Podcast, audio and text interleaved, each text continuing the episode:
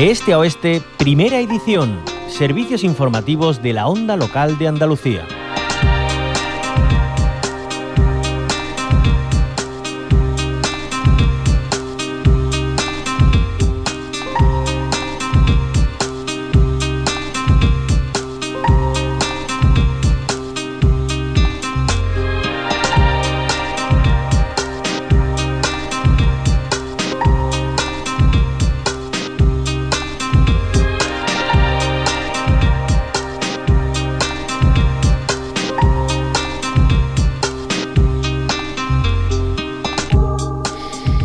Este viernes 25 de noviembre celebramos el Día Internacional para la Eliminación de la Violencia hacia las Mujeres. Estas jornadas previas estamos abordando las distintas caras de esta realidad. Hoy nos centramos en la violencia económica, que es una de las grandes desconocidas dentro de los diferentes tipos de violencia de género. Se refleja, por ejemplo, en situaciones como el impago de las pensiones, los problemas con el pago de los gastos extraordinarios, así como el control económico, el sabotaje laboral y la explotación económica que soportan las mujeres. Nos vamos a hacer muchas preguntas al respecto de un tipo de violencia que aparece reflejada como tal, como violencia de género en el convenio de Estambul del Consejo Europeo. Cira García, magistrada del Juzgado de Violencia sobre la Mujer número uno de Albacete, forma parte de la coordinadora de la Asociación de Mujeres Juezas de España. Cira García, bienvenida a la onda local de Andalucía. Hola, buenos días. Un placer y encantada de hablar con, todos y con todas vosotras. Igualmente. en este caso nos vamos a centrar en la violencia económica. ¿Está tipificada dentro del marco legal de la violencia de género? Eh, actualmente, como tal forma de violencia, en nuestra Ley Orgánica de Protección Integral y Violencia de Género, la Ley del 2004, que es el marco normativo de protección que tenemos en España a nivel estatal, no se encuentra contemplada como una forma de violencia contra las mujeres. Sí se ha visibilizado, creo que es el primer paso, tal como ocurrió con la violencia vicaria, que ya se ha introducido en nuestra Ley de Violencia de Género como forma de violencia contra las mujeres, pero la violencia económica, aunque se está trabajando y se está visibilizando, no tiene una configuración como forma de violencia específica, sin perjuicio de que los impagos de pensiones de alimentos sí estén recogidas como, como delitos en el Código Penal, pero no se reconoce ni se penaliza expresamente la violencia económica. ¿Y por qué no tiene desarrollo en el ordenamiento jurídico español la violencia económica cuando el convenio de Estambul del Consejo Europeo la califica como una de las tantas modalidades de violencia hacia la mujer? Bueno, es curioso porque además yo he tenido la posibilidad de analizar eh, normas del derecho comparado de otros países, en concreto pues me pongo el caso del Salvador, eh, y sin duda alguna está reconocida la violencia económica. Es decir, tenemos que tener en cuenta que la violencia económica no solamente se sufre por las mujeres durante la relación o durante el matrimonio, sino que en ocasiones la violencia económica empieza cuando la mujer decide poner fin a la relación o al matrimonio y eh, se separa o se divorcia y a partir de ahí empieza el acoso o el hostigamiento económico que sufren muchas mujeres. No solamente mediante impagos de pensiones de alimentos, que eso, como he dicho, es un delito específicamente contemplado en nuestro Código Penal, sino con otras conductas que tienen que haber, pues, por ejemplo, eh, impagar los gastos extraordinarios de los hijos e hijas a las que los, los, los presuntos maltratadores están obligados, Hablamos también de los impagos de las cuotas del préstamo hipotecario donde vive esa mujer junto con sus hijos e hijas. En ocasiones las mujeres aparecen como firmantes de préstamos que no, que no han intervenido, les están reclamando las entidades crediticias su pago a estas mujeres. Y luego la violencia que sufren las mujeres también durante el matrimonio, durante la relación. Eh, muchas mujeres eh, completamente están ajenas a lo que es la economía familiar, no tienen control de las cuentas, no pueden mm, desempeñar una actividad laboral porque el propio marido pues las impide realizarlo y sufre una situación de acoso y hostigamiento también económico. Es decir, la violencia económica tiene distintas caras. Yo siempre digo que visibilizar un tipo de violencia pues supone ya un paso importante eh, para que se contemple también y se recoja en nuestras leyes, pero en cualquier caso la decisión corresponde al legislador. Parece que lo que no se visibiliza no existe. Bueno, pues si ya lo ponemos y lo visibilizamos este tipo de violencia, tal como ha ocurrido con otros tipos de violencia, como las violencias sexuales, que ya están reguladas por una ley integral, pues lógicamente supone mm, eh, dar un paso adelante. Yo creo que en ese es el camino que desde luego es desde la Asociación de Mujeres Juezas de España, incluso tenemos un grupo de trabajo donde estamos visibilizando y ver pues cuáles son todas las caras que tiene esta violencia, porque la violencia económica es, se, se materializa por comportamientos muy variados, ¿no? y, bueno, es, es, una, es un primer paso, pero claro, hay que seguir avanzando. Usted aludía antes a esa ley orgánica del 2004 de medidas de protección integral contra la violencia de género. Hace unos meses eh, el Gobierno central anunciaba que iba a estudiar cómo incorporar la violencia económica eh, en esta normativa. ¿Sabe en qué punto está esto?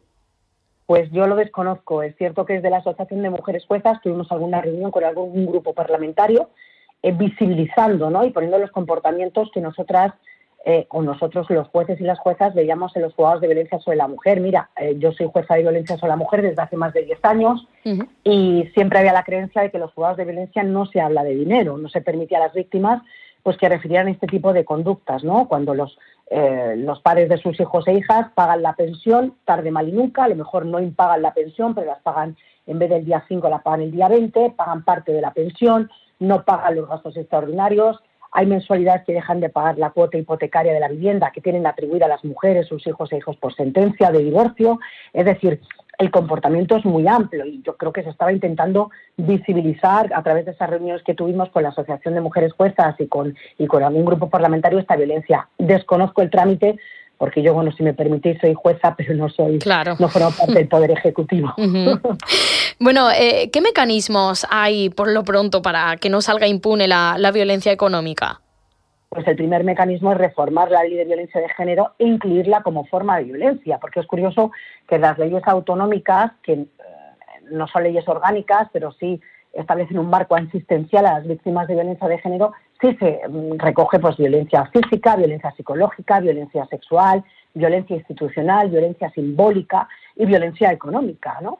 Eh, pero nuestra ley orgánica 1-2004 no incluye la violencia de género. Entonces, el primer paso es eh, conceptualizarla, recogerla en la propia ley de violencia de género en el año 2004 y a partir de ahí pues desarrollar tipos específicos eh, penales, en su caso, para visibilizarla y recogerla con comportamientos específicos dentro que puedan tener cabida dentro de la violencia de género para darles una protección penal. Bueno, pues porque al final de nada sirve que la ley orgánica lo, lo reconozca como forma de violencia si luego no se desarrollan qué tipo de comportamientos pueden dar lugar a una protección y una sanción penal, ¿no? Sí. Cira García, usted que está en primera línea y, sabe perfectamente pues eh, tantas situaciones que se dan en este marco de, las tantas eh, caras que presenta la violencia machista, eh, ¿qué hay del aspecto psicológico de la víctima? Porque la violencia económica lo, que hace en realidad es socavar esa posibilidad de salir del círculo de, abuso. Efectivamente, hubo una sentencia del Tribunal Supremo de hace, de hace creo que el año 2020 fue un paso bastante importante, ¿no? Porque bueno, pues era un caso donde el, el, acusado pues había ocultado bienes, mm, se había colocado prácticamente en una situación de insolvencia, había impagado las pensiones de alimentos de los hijos y es cierto que ahí el Tribunal Supremo da un paso importante a mi gusto adelante, ¿no? Y dice que efectivamente eso es una forma de, maltrato psicológico. Cuando una mujer, eh, el padre de sus hijos o hijas, no hace frente al pago de la pensión de alimentos, no solamente está desatendiendo las obligaciones que le impone una sentencia judicial, que esto es así, sino que además está provocando un sufrimiento a esa madre que tiene que hacer un sobreesfuerzo económico para atender y llegar a las necesidades de sus hijos e hijas. Y eso es una forma de, maltrato psicológico. Pero vuelvo a insistir, lo, incluye como forma, como posible forma de violencia psicológica, pero no se conceptualiza como tal, ¿de acuerdo? Ni se establece qué tipo de comportamientos. Pero bueno, creo que es un paso importante, esta sentencia es un paso importante para decir, bueno, cuando a una madre o el, padre de sus hijos e hijas no paga la pensión de alimento, vuelvo a insistir, no solamente está haciendo daño a sus hijos a esas hijas, que, en ocasiones la madre no llega, sino que la madre tiene que hacer un sobreesfuerzo claro. a nivel personal y a nivel económico para hacer frente al pago de esas necesidades. Y eso es violencia también psicológica a la mujer. Mm. Cira García, magistrada del Juzgado de Violencia sobre la Mujer número uno de Albacete, forma parte de la coordinadora de la Asociación de Mujeres Juezas de España. Muchísimas gracias por habernos acompañado y habernos ofrecido luz también sobre esta triste faceta de, de la violencia machista. Un abrazo. Pues un abrazo grande y muchísimas gracias por vuestra labor de visibilización y de poner nombre a las cosas, porque lo que no se nombra, desgraciadamente, a veces no existe. Así que muchísimas gracias. Hay un secreto que dice que puedes probar un plato y viajar al pasado. ponerle el broche dorado a tus recetas con el aceite de oliva más puro. Recibir de tu vecino las verduras más sabrosas y disfrutar el mejor jamón ibérico del mundo. Puede que todo esto sea un secreto a voces, pero es nuestro secreto para conseguir la calidad, la riqueza y ese puntito tan especial de Andalucía. Gusto del Sur, el sabor de tu vida. Junta de Andalucía.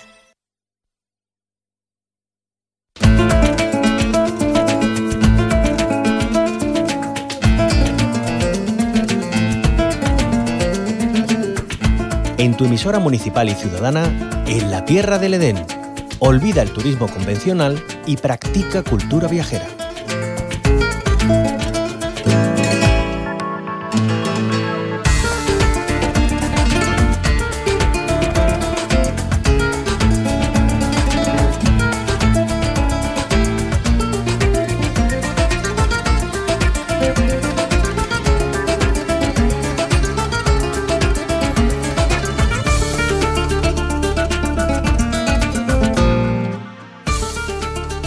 En la Tierra del Edén se va al parque natural más grande de España. Se encuentra en la provincia de Jaén y era declarado Reserva de la Biosfera por la UNESCO en 1983.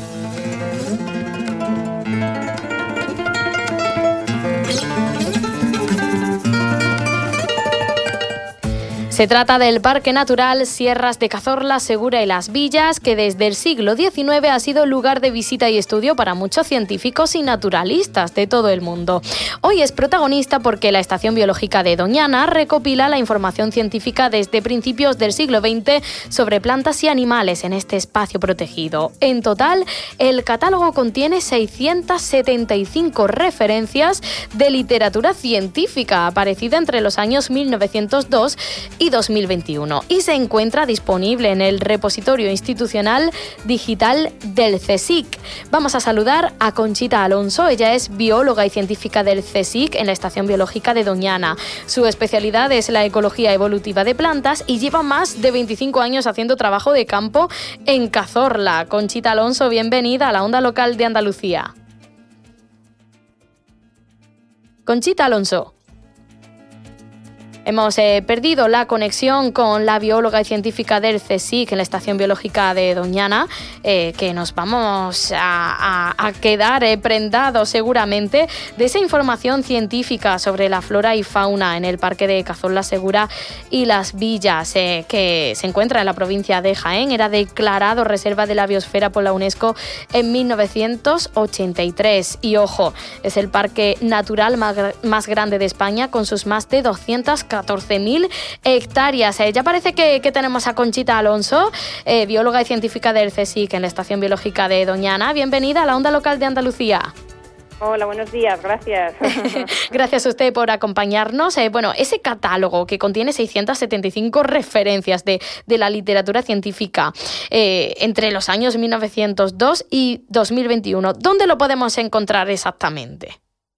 Bueno, pues eso lo hemos. Eh, podéis encontrar todas las referencias de esas de botánica, de zoología y de ecología y también de otras disciplinas en nuestra página web de la estación del grupo de interacciones planta animal de la estación biológica de Doñana y lo hemos hecho también disponible como una base de datos para que pueda ser trabajable y, mm, y funcional para distintos usos en Digital CSIC, que es el repositorio de acceso libre del CSIC que se encuentra fácilmente. Y ahí buscando por palabras clave, tanto como Sierra de Cazorla, literatura, de, cualquiera de esas maneras se puede encontrar fácilmente.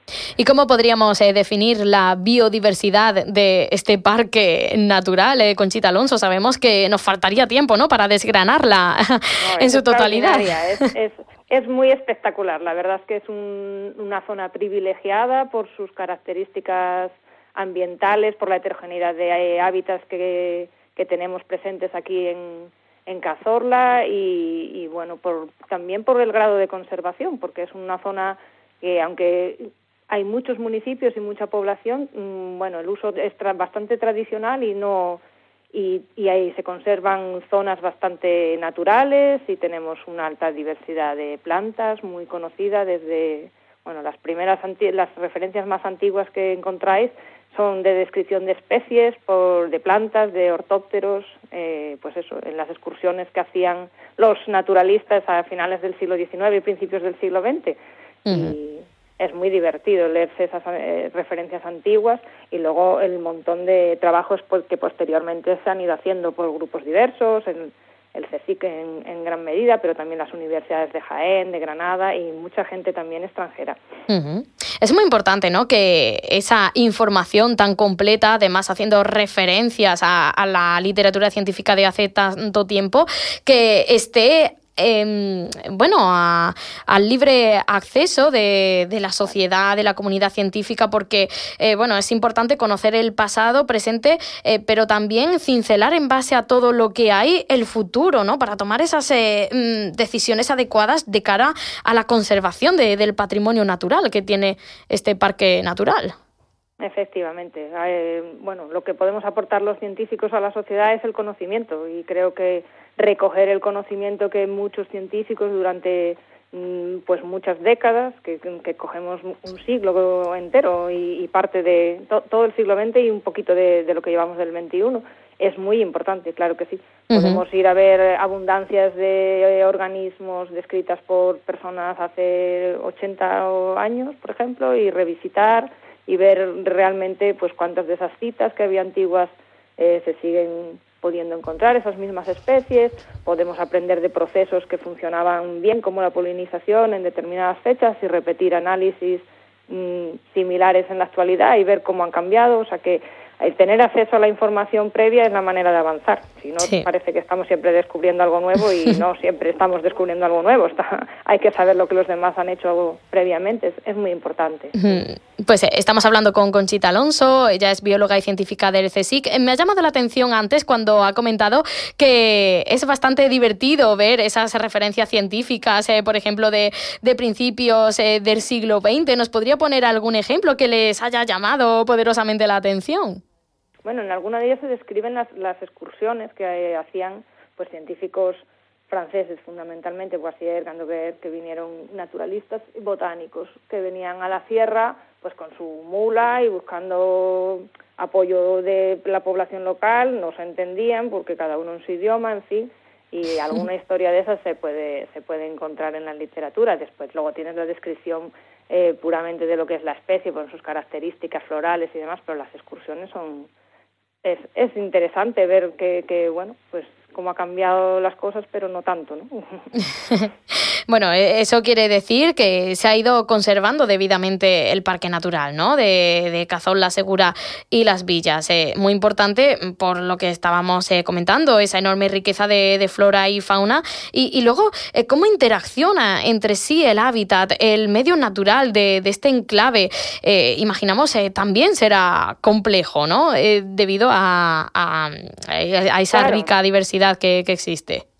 Efectivamente, y la verdad es que nos sorprendemos porque todavía estamos encontrando nuevas especies de abejas, por ejemplo, que se están eh, trabajando pues desde el punto de vista de su papel como polinizadores esenciales, las abejas silvestres, eh, muchas especies solitarias, pues mm, eh, hemos hecho este año un esfuerzo de, de, monitoreo y aparecen especies nuevas. Incluso hay que contar con especialistas extranjeros para confirmar que efectivamente no es ninguna de las especies que está descritas y, y bueno, pues próximamente intentaremos también eh, mostrar esos hallazgos y, la importancia de las abejas como polinizadores, también de muchos animales como dispersantes de semillas, eh, todo eh, interacciones que facilitan o que permiten que las poblaciones de plantas sigan estando bien y que se reproduzcan y que haya individuos nuevos en las poblaciones y que su dinámica sea sana y, que no sufran bueno pues eh,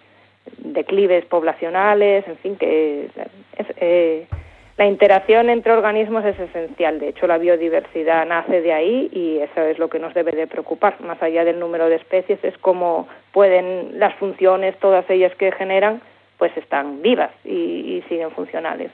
Claro. Pues eh, ya saben, en el repositorio institucional digital del CSIC pueden hallar un catálogo de más de 600 referencias de literatura científica entre los años 1902 y 2021 acerca del maravilloso Parque Natural Sierras de Cazón la Segura y Las Villas en la provincia de Jaén, que no deja de sorprendernos, tal y como nos ha contado Conchita Alonso, bióloga y científica del CSIC en la Estación Biológica de Doñana. Muchísimas gracias por habernos acompañado. que tenga buen día. Gracias a vosotros. Es muy importante que la gente pueda saber de estas cosas y precisamente el jueves y el viernes tenemos aquí unas jornadas en Vadillo, en una aldeita de Cazorla, sobre ecología. Ahí todavía están a tiempo de apuntarse si alguien tiene tiempo y le interesa. Pues ya saben, ahí está la invitación de Conchita Alonso. Gracias. Gracias. De este a oeste, información en red de servicio público y ciudadano.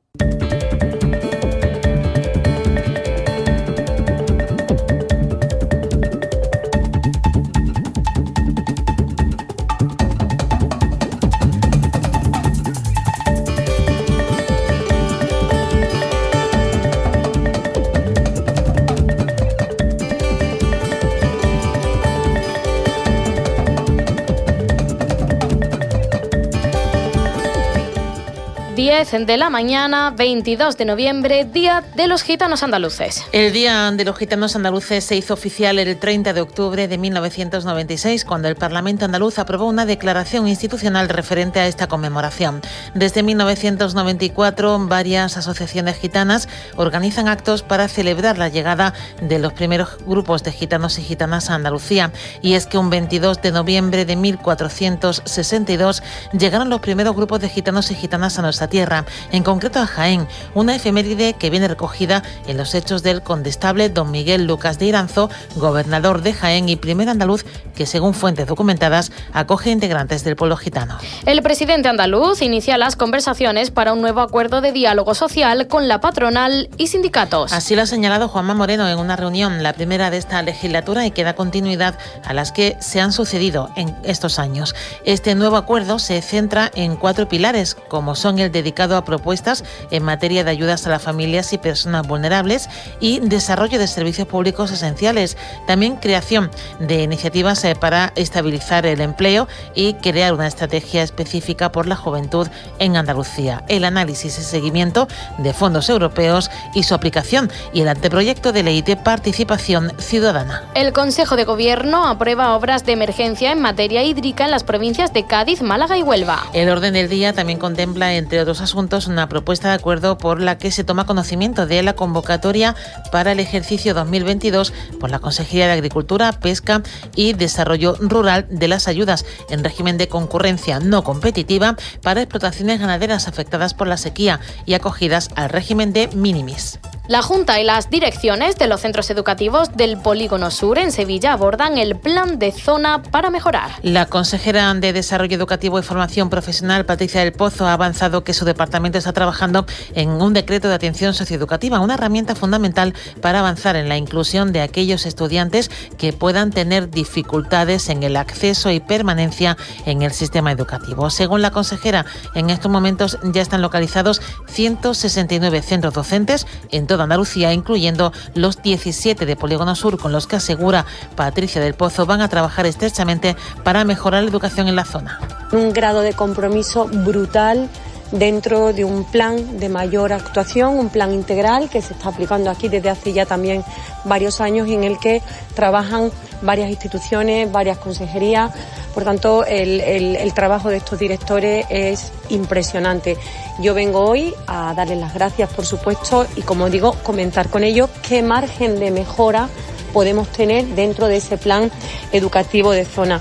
Los presupuestos suman 165 apoyos en la primera jornada de debate de enmiendas. El debate parcial al presupuesto se prolongará hasta este jueves, cuando si todo avanza como está previsto, quedará aprobado para su remisión al Senado. Estos serían los terceros presupuestos del Gobierno y previsiblemente los últimos, ya que el calendario haría coincidir la tramitación parlamentaria de unas eventuales cuentas para 2024 con la disolución de las Cortes y la campaña electoral.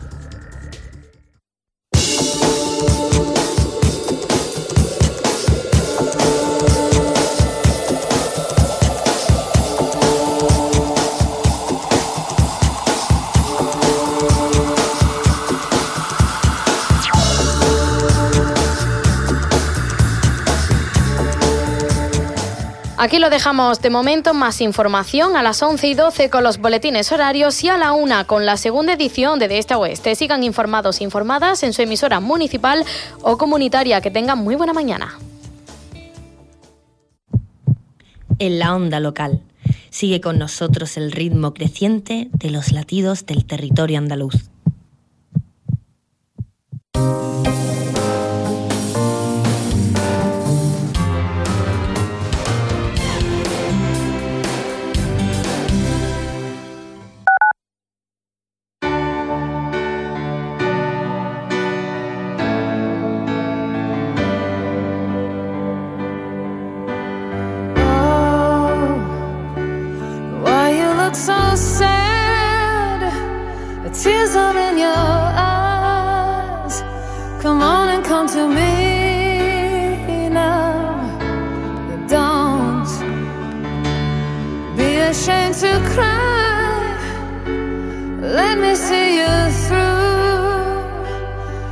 I've seen the dark side too.